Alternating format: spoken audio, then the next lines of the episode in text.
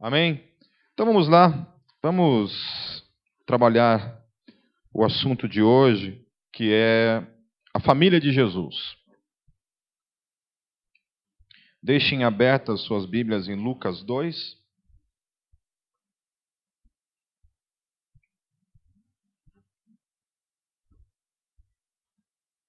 Quero orar antes da gente começar.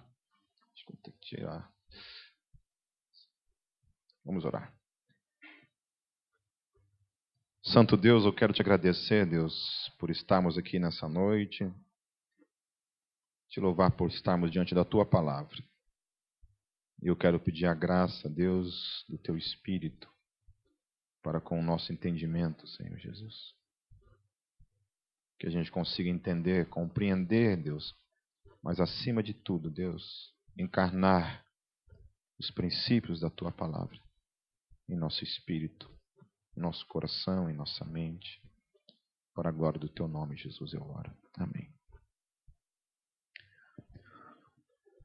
Alguns evangelhos apócrifos, como por exemplo o proto-evangelho de Tiago, diz que José, quando casa com Maria, ele já tinha pelo menos seis filhos. Então fala que Maria, quando casou com José, Maria tinha 16 anos de idade. José era um pedófilo, né? Nesses, nesses tempos aqui, estaria preso na cadeia.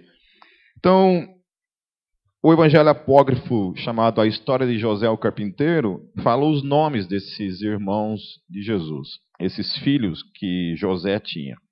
Judas, que é o autor da Epístola de Judas, Josetos, Tiago, é, que provavelmente também é o autor da carta, da epístola de Tiago, Simão, e Jesus tinha duas irmãs, chamada Lísia e Lídia.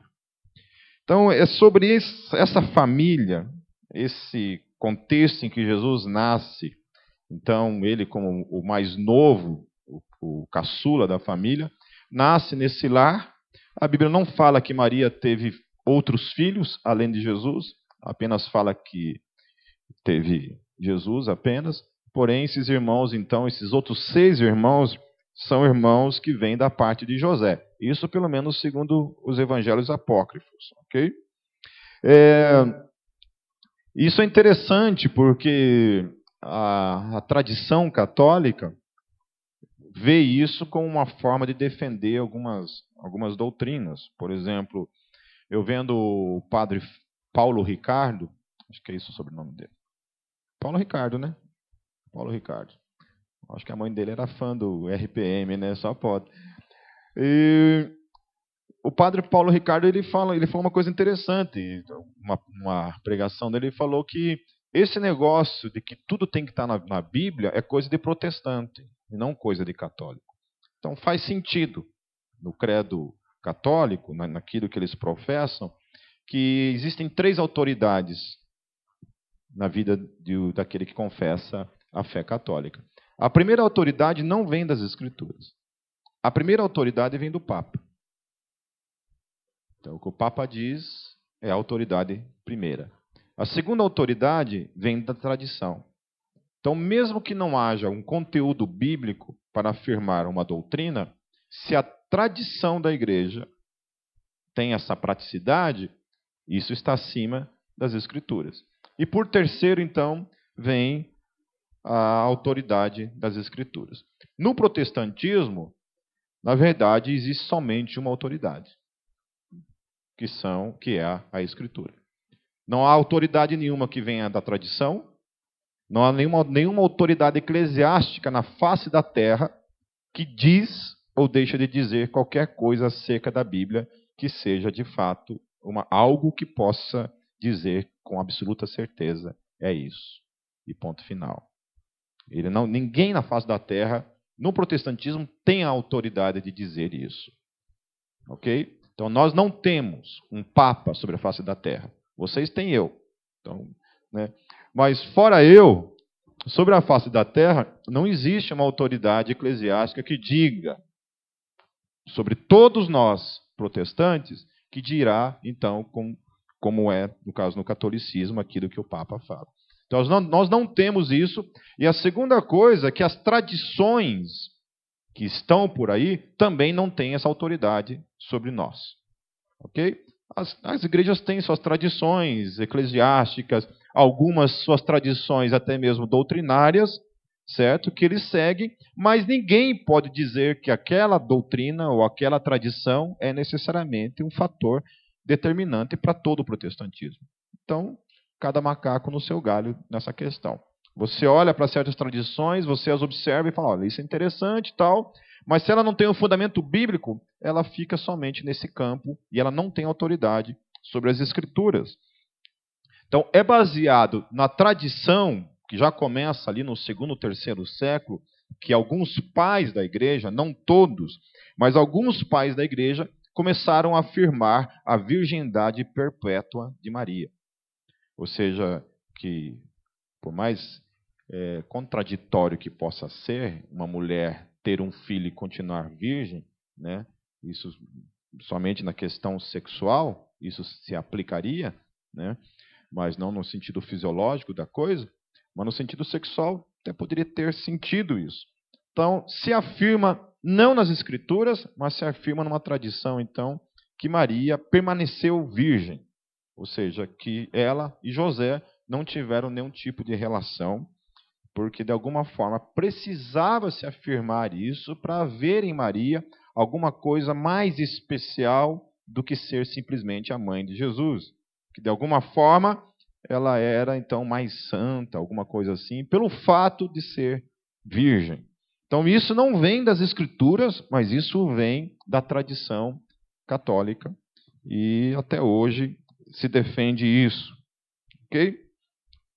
Então assim, é, essa família que Jesus, Jesus está inserido, de pai que já vem com seis filhos, uma mãe que fica grávida com 16 anos, então quando Jesus começa o ministério dele com 30 anos, Maria tinha um pouco mais que a minha idade, eu tenho 44 anos, Maria tinha então 46 anos na época. Né? Quando Jesus tem 30 anos, ela tinha 46, ela tinha 46 anos de idade. Então ela era novinha. E Jesus então começa o ministério. Ela está ali, os seus irmãos mais velhos já estão também ali, fazendo parte desse contexto. Agora, Jesus começa a enfrentar alguns conflitos com relação a esses laços familiares. E o primeiro conflito que Jesus enfrenta está lá em Lucas 2, então, 48 a 51, que diz assim: A primeira vez foi quando Jesus é, é isso mesmo? Não, eu, eu marquei errado aqui, desculpa. Quando seus pais o viram, ficaram perplexos. Sua mãe lhe disse: Filho, por que você nos fez isso? Seu pai e eu estávamos aflitos à sua procura. Ele me perguntou: Por que vocês estavam me procurando? Não sabiam que eu devia estar na casa de meu pai, mas eles não compreenderam o que lhes dizia. Então foi com eles para Nazaré e era-lhes obediente. Então parece meio contraditório o negócio, né? Porque os pais de Jesus, Maria e José, levam Jesus para, para o templo, para o templo do, da, da propiciação lá, quando uma vez por ano todos iam até Jerusalém para oferecer o sacrifício anual. Uma vez por ano tinham que fazer isso. Eles levam Jesus e eu não sei como, na hora que vão, na hora que voltam para casa nessa caravana, eles esquecem de Jesus. Jesus fica para trás. Não esquecem, na verdade, achavam que Jesus estava no meio da multidão ali. E depois, quando começa a procurar por Jesus, Jesus não estava. Jesus tinha ficado em Jerusalém. E aí eles voltam para lá e encontram Jesus ainda no templo. Interessante, né? Se eu fosse o pai de Jesus, eu dava um couro nele que ele ia perder. Com 12 anos de idade, o meu filho tem 12 anos, então eu fico imaginando né, o Gabriel ficando lá na igreja. Um dia depois, né, ela apanhava, pode ter certeza. Arrancava o couro na cinta. É, é, cuidado com essa afirmação que eu falei agora também, tá?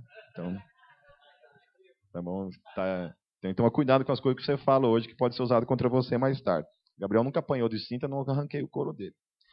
Mas dessa vez eu arrancaria, com certeza. é, ele volta lá. Agora é interessante algumas coisas que Jesus chega e fala para eles. Ele fala assim: Por que vocês estão me procurando? Vocês não sabiam que eu devia estar na casa de meu pai? Então, Jesus ele coloca algumas jogadas de palavras ali meio que óbvias para ele, porém não tão óbvias para a família. Para ele era óbvio. Pessoal, por que vocês estão me procurando? Como assim? por que vocês estão me procurando? Você tem 12 anos de idade, rapaz. 12 anos. Você não tem 30. Você tem 12 anos de idade, você está aí no templo, e você pergunta isso para a gente, por que vocês estão me procurando? Vocês não acham que essa pergunta é meio desaforada? É, nem, nem vou repetir o que vocês estão falando. Vocês não acham interessante isso? Jesus chegar e perguntar essas coisas? Então Jesus, ele está nos ensinando pelo menos dois princípios nesse texto. Primeiro, que ele está ensinando é que os interesses do pai estavam acima das preocupações e expectativas de seus pais. Jesus, já, já com 12 anos, estava deixando claro para seu pai e para sua mãe de que as expectativas deles quanto a ele seriam frustradas em alguns momentos. Isso nos faz pensar algumas coisas que acontecem com a gente, né, com relação a essas expectativas. O Gabriel, lá na escola dele, foi feita uma pesquisa, não sei se eu já contei isso aqui, mas estou contando de novo. E aí perguntaram para os alunos qual era a expectativa deles com relação à profissão, né? O que cada um queria ser quando crescer. E aí cada um foi respondendo lá. Né, sei lá, médico, enfermeiro, entregador de picolé na rua, alguma coisa assim, né? Cada um falando, e daí quando chegou na vez dele, eu falei assim, Gabriel, e você, o que você quer ser quando crescer? Ele respondeu, missionário. É. Graças a Deus não falou pastor, que senão ele apanhava também. Né? Falou missionário. E isso alegrou o meu coração e o coração da Cátia. Né? Porque umas coisas que eu sempre falo para o Gabriel é isso. Falei, filho, eu não, não quero que você faça faculdade ou coisa desse tipo. Isso vai ser uma escolha sua. Mas eu quero que você sirva a Deus. Apenas isso, onde você estiver. Seja numa profissão, seja com que relações às questões do reino de Deus, mais internas do que externas, mas é necessário isso, que o teu coração, até o fim, seja um coração voltado para as coisas do reino, acima de qualquer coisa. Então a primeira coisa é que ele com 12 anos de idade, já tinha uma convicção do seu chamado. 12 anos de idade, Jesus já tinha uma convicção plena do seu chamado. Eu fico vendo gente com 40 anos que ainda não sabe de nada. Gente com 40, com 30, com 20, que ainda está perdido nesse negócio chamado reino de Deus. Nesse negócio chamado chamado. Está meio perdido ainda, não sabe ainda o que quer. Ele, com 12 anos, ele já tinha essa convicção, mesmo que essas convicções gerassem, de certa forma, algumas frustrações nas expectativas que seus pais tinham a respeito dele. Agora, uma segunda coisa que o texto fala, e que de certa forma é contraditório também, lá no versículo 51 diz assim: Mas eles não compreenderam o que lhes dizia. Então foi com eles para Nazaré e era-lhes obediente. Então os pais deles, os pais dele não entendiam o que ele havia dito, mas o texto fala que ele ainda assim era obediente. Então, mesmo consciente do seu chamado, e que em alguns momentos isso geraria certas frustrações em seus pais, em questões de expectativas, o texto diz que ele lhes era obediente. Então, Jesus, com 12 anos de idade, ele tinha esse conceito de obediência aos seus pais. Ele obedecia seus pais. Porém, mesmo sendo alguém obediente a seus pais, ele tinha uma convicção na vida dele. Que acima de obedecer pai e mãe, haviam os interesses do reino. Quando falo os interesses do reino, os interesses do rei. Os interesses do Deus Todo-Poderoso, os interesses do seu Senhor. Ele tinha essas convicções plenas. Então Jesus está nos ensinando algumas coisas aqui. Que há o tempo de obedecer pai e mãe, e há o tempo que você tem que obedecer simplesmente ao que Deus quer para a sua vida. Mesmo que isso implica muitas vezes desobedecer pai e mãe. Ele tinha 12 anos de idade, ele era dependente de pai e mãe aqui ainda, porém, quando chega nos seus 30 anos, ele sai de casa e vai viver o seu ministério. E aí começam a acontecer outros tipos de conflitos na vida de Jesus, que a gente vai ver. Então abram lá em Marcos 3, 20 a 21.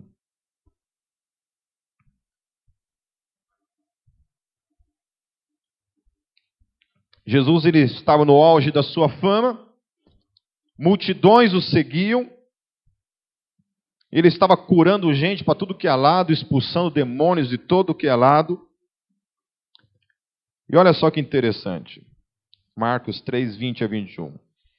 O é, e foram para uma casa, e afluiu outra vez a multidão, de tal maneira que nem sequer podiam comer pão. E quando os seus ouviram isto, saíram para o prender, porque diziam: está fora de si. A família de Jesus ouve, escuta a notícia de que Jesus não estava tendo tempo nem para comer e que as multidões estavam ao redor dele. E eles ficam enlouquecidos com isso e vão até Jesus para prender Jesus e trazer Jesus de volta para casa. Havia esse sentimento de possessividade acerca da vida de Jesus, de quem ele era. Você conhece pai e mãe que é assim? Que acha que, que você é dele. Você pode ter 40 anos de idade, ser casado, ter saído de casa, é o pai ou a mãe, e às vezes, principalmente a mãe, me desculpem, mulheres, mas em especial a mãe, quer que você fique na teta pro resto da vida. Não quer largar você. Eu não estou dizendo que é a tua mãe isso. Estou dizendo que tem mães. Certo? Estou dizendo que é a tua mãe. Certo? Não quero falar mal da tua mãe. Não é a tua mãe específica, mas que tem mãe por aí que se enquadra nisso, se enquadra. A gente teve um, uma experiência aqui como, como igreja. Uma vez um menino que fazia parte de um, de um ministério de louvor aqui da igreja, do ministério de louvor, tocava numa banda também aqui da igreja e estava servindo a Deus. Servindo a Deus. Até o dia em que ele inventou de trazer a mãe dele aqui. Ele falou, ah, vou trazer minha mãe. Eu falei assim, olha, cara, tem certeza? Tem certeza absoluta disso? Tenho. Tenho. E preparou o coração da mãe, avisou mãe. É o seguinte, a igreja lá é, é um pouquinho fora dos padrões o negócio. Né? Lá as paredes tem 666 escrito.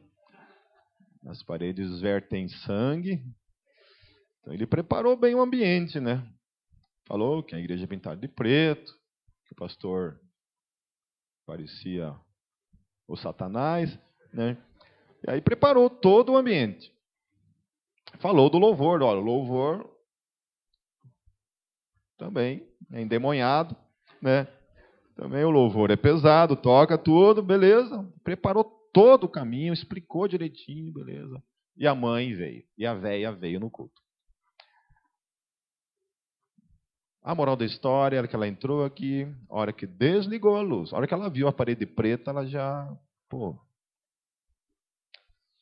Aí ele desligou a luz.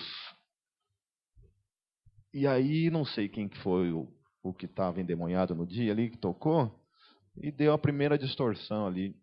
E essa mulher saiu daqui cuspindo enxofre.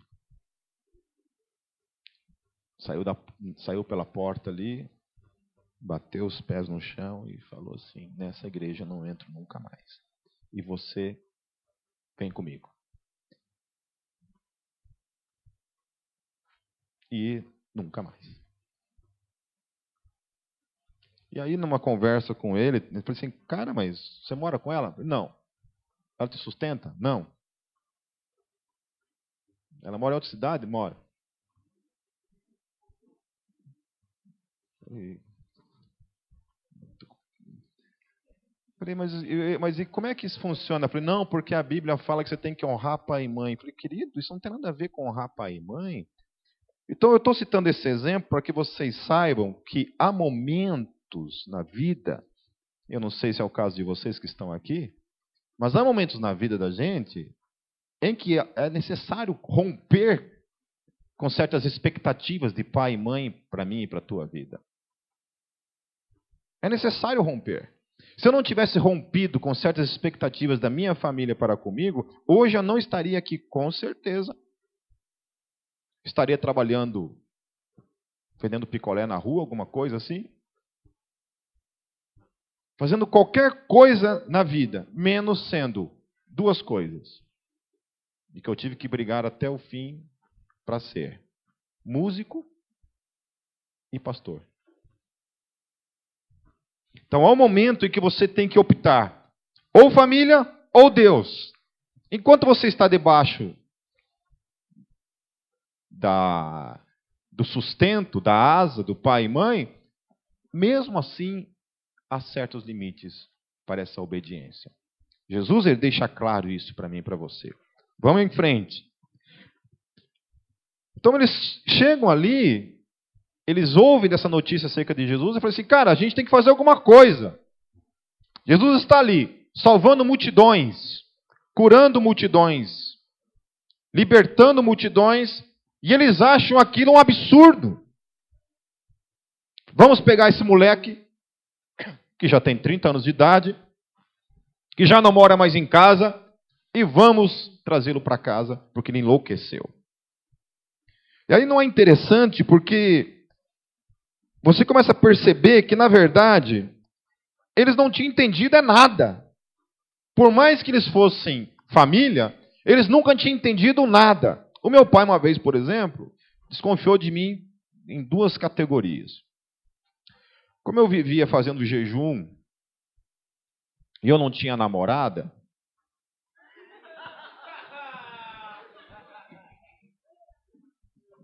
Por que vocês estão rindo aí? Não falei nada ainda. É, parecia um Ney Mato Grosso. Eu era mago que dava dó e não tinha namorada. Meu pai chegou a duas conclusões. Primeira coisa, você estava fumando alguma coisa, que eu estava usando algum tipo de droga. E a segunda coisa,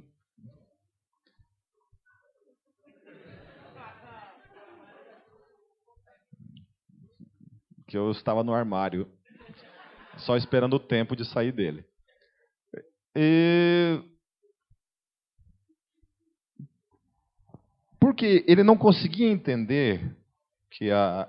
o fato de eu estar solteiro era porque eu estava esperando em Deus o tempo das coisas.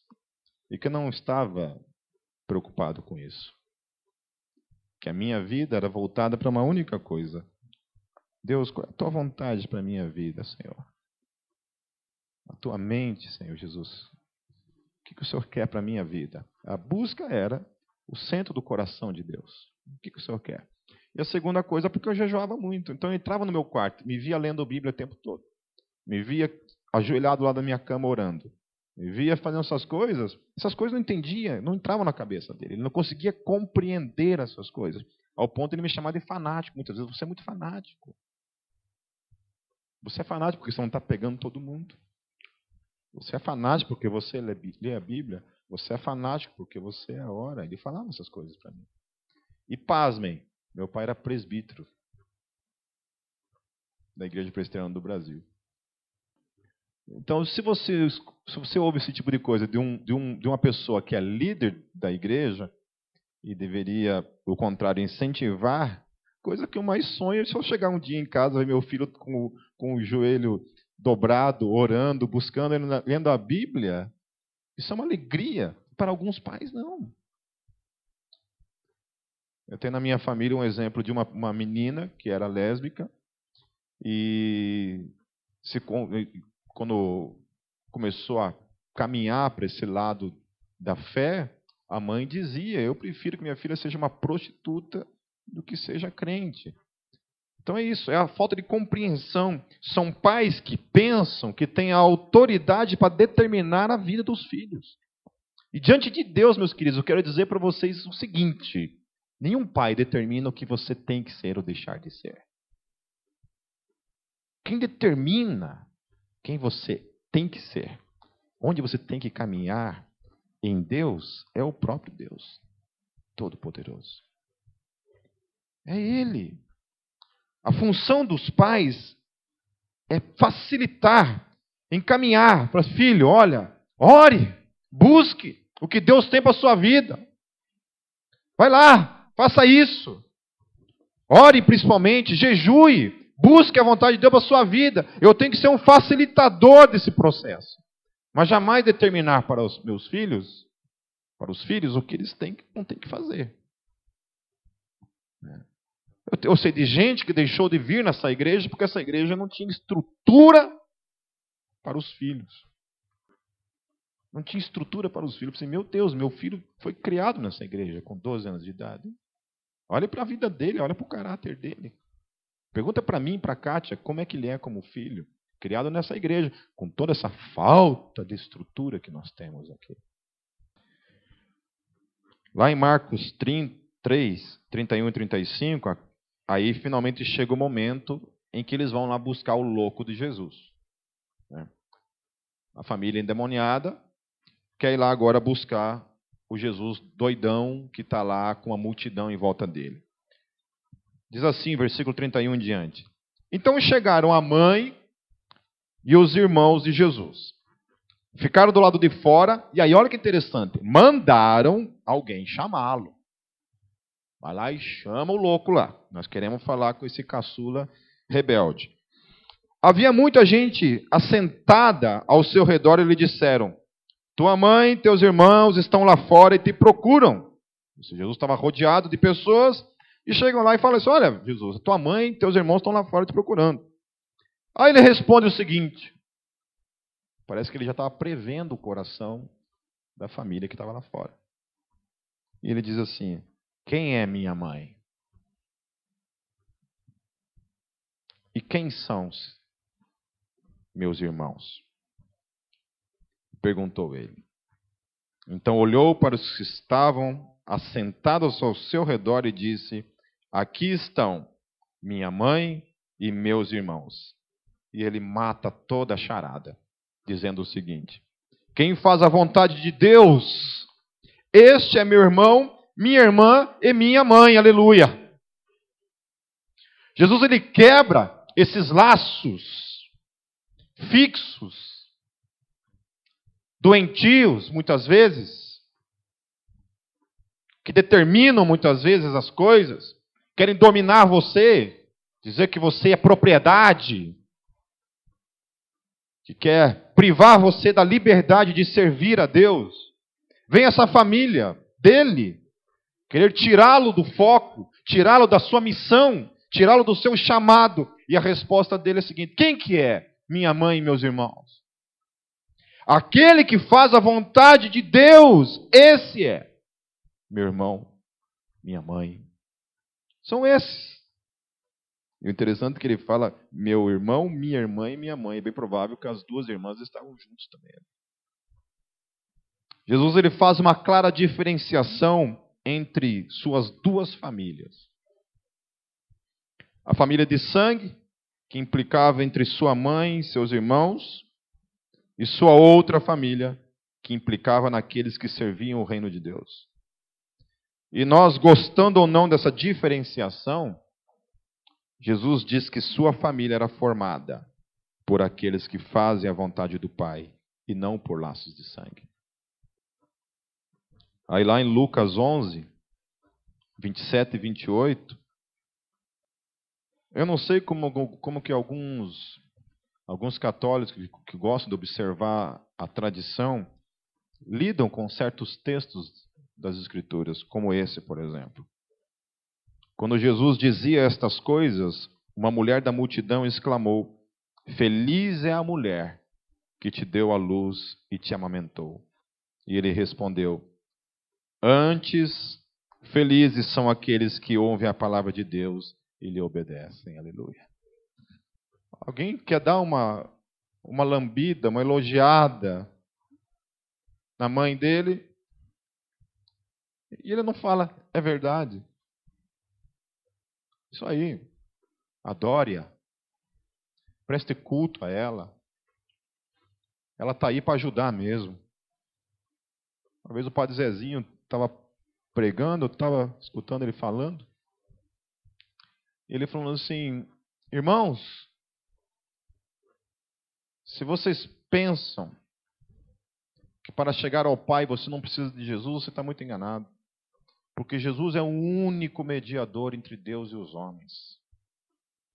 Jesus é o único mediador entre Deus e os homens. E eu me arrepiei. Falei, o quê? O quê? O que, esse cara está falando? Eu não acredito. Esse cara vai ser excomungado. E aí ele nem respirou e emendou. Mas se você pensa que para chegar em Jesus, você não precisa da mãe dele, você está enganado.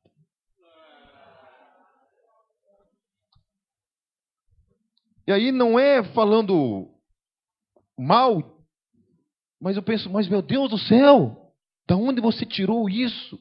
Da onde você extraiu isso?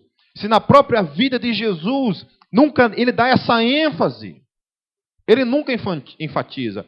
Por isso que a gente entende e compreende o princípio das autoridades. A autoridade papal, a autoridade da tradição. Porque a única forma de eu validar o que hoje acontece na Igreja Católica é se realmente eu abraçar a tradição. Porque se eu abraçar as Escrituras, a tradição tem que ser deixada de lado. Então Jesus ele fala essa afirmação. Assim, gente, ele olha para a geração, para aquilo que a gente coloca muitas vezes como uma coisa grandiosa, que é o fato dessa mulher pegar e, e carregar Jesus durante nove meses, porque é isso que eles falam. Olha, olha essa mulher, ela deu a luz a você, olha que feliz que é essa mulher. E Jesus olha para esse fato de nove meses na barriga de uma mulher, e ele olha para isso e diz: gente, antes felizes, mais feliz do que aquele que me, do que aquela que me gerou, que carregou, gerou não, mas carregou em seu ventre, é aquele que ouve a palavra de Deus e obedece. Novamente ele rompe com esses laços familiares, dizendo assim: tá, e daí? O mais importante do que tudo isso são aqueles que me obedecem o chamado, que fazem aquilo que é a vontade de Deus. Essa família que é a família que tem importância no reino de Deus.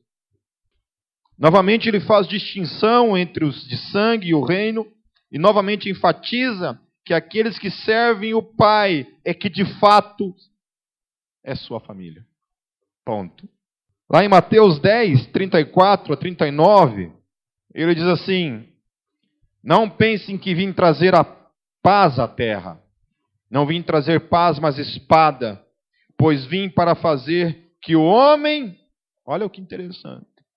Eu vim para fazer que o homem fique contra seu pai, a filha contra sua mãe.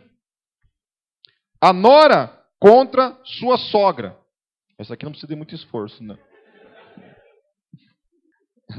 Essa parte é a parte mais óbvia, né? Não precisa nem ter escrito isso aqui, é uma redundância isso aqui. Aí ele fala assim que os inimigos do homem serão os da sua própria família. Quantos pais que eu conheço que tentam impedir seus filhos de serem missionários, de virem na igreja, de servir em algum ministério, de ter sua crença em Deus. Aí ele coloca assim, ó: quem ama seu pai ou sua mãe mais do que a mim, não é digno de mim. Em outras palavras, assim, ah, você não me merece. Se você ama mais seu pai e sua mãe do que a mim, você não merece a mim. Quem ama seu filho, aí o bicho pega, né? Quem ama seu filho ou sua filha mais do que a mim não é digno de mim. Ele fala assim: e quem não toma sua cruz e não me segue, não é digno de mim. Quem acha a sua vida perderá, e quem perde a sua vida por minha causa encontrará. Então Jesus ele, ele despreende todos os laços de sangue e vai além. Ele despreende você de você mesmo. Né? É tão absoluta a entrega que eu e você temos que ter diante do rei e nenhum outro interesse na face da terra pode estar acima dele no, no que diz respeito às relações de amor. O meu amor por ele tem que estar acima de todo. Conheço uma, uma pessoa que o dia que perdeu o pai, até então servia o reino de Deus com toda a sua força, não tinha tempo ruim, zelosa pelas coisas de Deus, amava as coisas de Deus, amava servir, até o dia que perdeu o pai. No dia que perdeu o pai, meu querido, a fé foi enterrada junto. A pergunta é: amava mais a Deus? Amava mais a Deus. Lá em Romanos 8, 29, Paulo dá uma definição de que a quebra desses laços familiares para uma nova perspectiva de família que vai além de laços familiares. Claro que o nosso desejo é que, que é que nossa família seja salva, nossa família abrace o reino, nossa família esteja inserida no reino. Esse é o desejo de todos nós, obviamente. Graças a Deus, hoje toda a minha família está em Cristo. Então, isso não é uma crise para mim, mas eu sei que é a crise de muitos. Mas durante muito tempo na minha família, essa não era uma realidade. Ela é hoje, mas não era. Então, Romanos 8, 29 diz assim: Pois aqueles que de antemão conheceu, também os predestinou para serem conformes à imagem de seu filho, a fim de que ele seja o quê? O primogênito entre muitos irmãos. O plano de Deus sobre a face da terra sempre foi a sua família. Família de quem? A dele. Não a sua, a dele. A sua está em segundo plano. A minha está em segundo plano. Em primeiro plano, é a dele. A família dele está em primeiro plano. Lá em João 1, 12 e 13, diz assim: Contudo, aos que o receberam, aos que creram em seu nome, deu-lhes o direito de se tornarem filhos de Deus, os quais não nasceram por descendência natural, nem pela vontade da carne, nem pela vontade de algum homem, mas nasceram de Deus. Aleluia. É isso. Deus está interessado em seus filhos. E quem são os filhos? Os que nasceram dele. Os que foram gerados por ele. Para encerrar o último texto, Lucas 14, 26. E aí, talvez você esteja pensando assim: bom, ainda bem que eu já saí de casa, né? Ainda bem que eu já estou casado. E aí, Jesus ele gosta de complicar. Aí ele vem e fala assim: Se alguém vem a mim e ama a seu pai. Primeira questão é essa: ama o pai. Aí ele coloca sua mãe. Aí ele coloca sua esposa, seus filhos, seus irmãos e irmãs, e até sua própria vida, mais do que a mim, não pode ser meu discípulo. Nós, como igreja, nós trabalhamos com prioridades aqui dentro e nós temos cinco prioridades que a gente trabalha em discipulado. Deus, família, e família, família literalmente de sangue mesmo. Terceira coisa, trabalho. Quarta coisa, ministério. E a quinta coisa, a vida pessoal. São esses cinco princípios que nós temos sempre em mente. O problema aqui dentro é que tem jaguara para tudo que é lado, né? Então, crente jaguara é uma benção, porque ele assim, ele é meio esperto. Ele, ele, ele gosta de dar nó em Deus assim. Então ele pensa assim: bom, deixa eu pensar. Tem cinco? Ah, se eu observar um, tá bom. Então deixa eu ver. Vou investir na minha família. Aí assim, ele tem sete dias da semana para ele fazer um monte de coisa com a esposa, com o filho. Mas não. Domingo, seis horas da tarde, ele marca de ir no parque com a mulher dele. É o único horário que ele tem para amar ela. Daí você vai cobrar alguma coisa, estava com a família. Pô, e como é que você vai falar que isso não é bom? Não é? Como é que você vai falar que isso não é bom? Ou então a vida pessoal, né? Não, Pipe, é que eu só tenho seis horas da tarde no domingo para entrar fazer musculação na academia. Para investir em mim mesmo. Aí ele não vem para a igreja. Então ele não tem tempo para servir. Então ele, ele, ele pensa que ele, que ele tem é, o direito de optar por aquelas que ele quer observar e as demais não. Então, queridos, essas cinco colunas que nós temos à nossa frente, elas sustentam a minha e a tua vida em equilíbrio. Nós precisamos buscar a Deus. Nós precisamos ter tempo para com a nossa família. Nós precisamos trabalhar. Nós precisamos servir o reino e nós precisamos ter um tempo de investimento em nós mesmos. Cuidar da gente, cuidar da saúde. Quando a gente começa a abalar uma desses cinco aqui, a coisa fica capenga. Se eu deixo Deus, começa a desmoronar tudo. A gente já coloca isso daqui porque tem gente que ama servir a Deus como desculpa para não ter tempo com a esposa e com os filhos. Não porque ama a Deus, mas porque estar em casa é tão torturante que prefere gastar mais tempo na igreja do que estar em casa com esposa e filhos. Ou então tem gente que, pela falta de amor para com as pessoas, porque eu não consigo entender crente que não gosta de crente, filho que não gosta da família, gente que não gosta de estar junto com gente, e se diz filho. Aí a palavra fala assim: amai-vos uns aos outros. Então, minha forma de amor é não estar junto. É a forma que eu amo as pessoas, estar bem longe delas. Vocês acreditam que isso é amor? E aí tem gente que pega e pensa que realmente a vida se resume unicamente em ministério e não precisa ter uma vida de oração, uma vida de busca. Não precisa gastar tempo com família. Não precisa investir em si mesmo.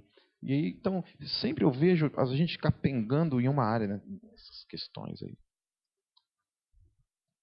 Mas eu queria concluir, meus queridos, dizendo o seguinte: a tua prioridade é o reino de Deus, acima dos seus laços familiares. A minha prioridade é o reino de Deus acima da minha família. A minha prioridade é a família de Deus. Quando eu falo prioridade, eu falo acima, eu estou falando de quando as duas coisas estão em conflito. Entenderam bem isso? Quando as duas coisas, as duas famílias começam a entrar em conflito, no sentido de que essa tenta impedir a segunda, eu tenho que optar pela segunda. Eu conheço um pastor amigo meu, dois pastores amigo meu, que abandonaram o ministério por causa das, das suas esposas. Suas esposas chegaram e falaram o seguinte: seguinte, ou eu ou o teu ministério. Decida. E hoje os dois largaram o ministério e vivem suas vidas. A Kátia nunca disse isso para mim, graças a Deus. E eu creio que nunca dirá. Mas, fazendo uma, uma suposição, se chegar, eu não, tenho, não penso duas vezes dizer assim, foi bom enquanto durou. Mas eu vou servir meu Deus até o fim. Isso diz respeito à família, diz respeito à esposa, diz respeito à sua mãe, diz respeito ao seu pai, diz respeito aos filhos. Por isso precisa ter convicção de chamado. Jesus ele não tinha essas crises porque ele tinha só certezas de chamado. Com 12 anos de idade ele podia dizer assim, mãe, pai, vocês entenderam que meu negócio aqui é é fazer a vontade de Deus. Quando ele fica adulto e essa família quer enrolá-lo em laços, ele fala: vocês não têm, não podem me segurar, porque eu vou servir a Deus. E aí, por isso que é importante você casar com uma pessoa que compartilha da mesma fé que você, aleluia. Para não acontecer como aconteceram com várias pessoas aqui dentro, que por mais que eu fale aqui, ó, todo domingo, olha o que você vai fazer com a tua vida. Não case com a pessoa que não compartilha da mesma fé. Não, só love. O amor pode tudo. O amor é capaz de fazer coisas que você não entende, Pipe. Ai, Pipe, só love. O amor é o amor. É o amor, a gente dá um jeito depois. O negócio é casar que depois o amor dá um jeito em tudo. E o pior de tudo é que, estrategicamente falando, os caras vêm todo culto antes de casar. Vem aqui, chora, se ajoelha, confessa e fala e fala e fala, faz todos os trejeitos, toda a nossa coreografia gospel ele faz. Até o belo dia em que casa. E aí depois que ele casa, nunca mais ele aparece. E aí você se ferrou.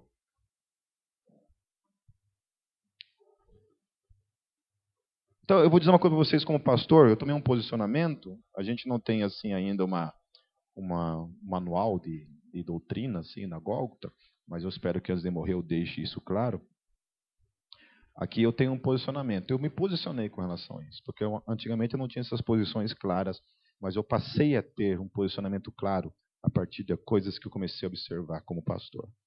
Então, a, a minha posição hoje em dia é o seguinte: se você vier com uma pessoa, homem e mulher, que seja, uma pessoa que não é cristã, que não faz parte do hall de membros, não é batizado, não tem sua confissão pública, aqui, é, não faz parte é, oficialmente, eu não caso.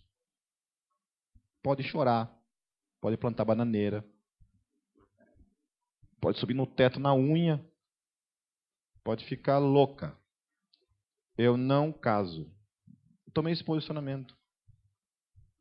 Porque eu não tenho a liberação bíblica para fazê-lo.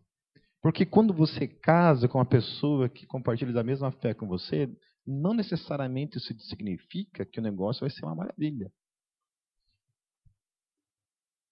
Porém, queridos, quando você casa com uma pessoa que compartilha da sua mesma fé, e os, as duas pessoas são pessoas que oram, que buscam a Deus, que temem a Deus e que procuram entender esses princípios de que a família do reino tem prioridade, você não tem conflito. Eu e a Kátia, a gente coloca a família da fé como prioridade na nossa vida. E isso não tem conflito, porque nós somos uma família que estamos inseridos nessa família. Não há conflitos dentro disso. Agora imagine só, você, tá, você tem a família da fé, aí você tem o teu marido, que não gosta dela. Eu não gosto da tua família da fé. Você tem que ter prioridade para mim. E aí o que, a esposa faz? Entre a família da fé e o marido, ou a esposa, quem que você acha que ele vai escolher? A esposa. Mas daí a Bíblia fala o quê? Aquele que amar mais a sua esposa ou ao seu marido do que a mim, não pode ser meu discípulo. Aí o Pipe é muito radical. O Pipe o caramba. Eu não escrevi a Bíblia. Não é o Evangelho segundo o Pipe.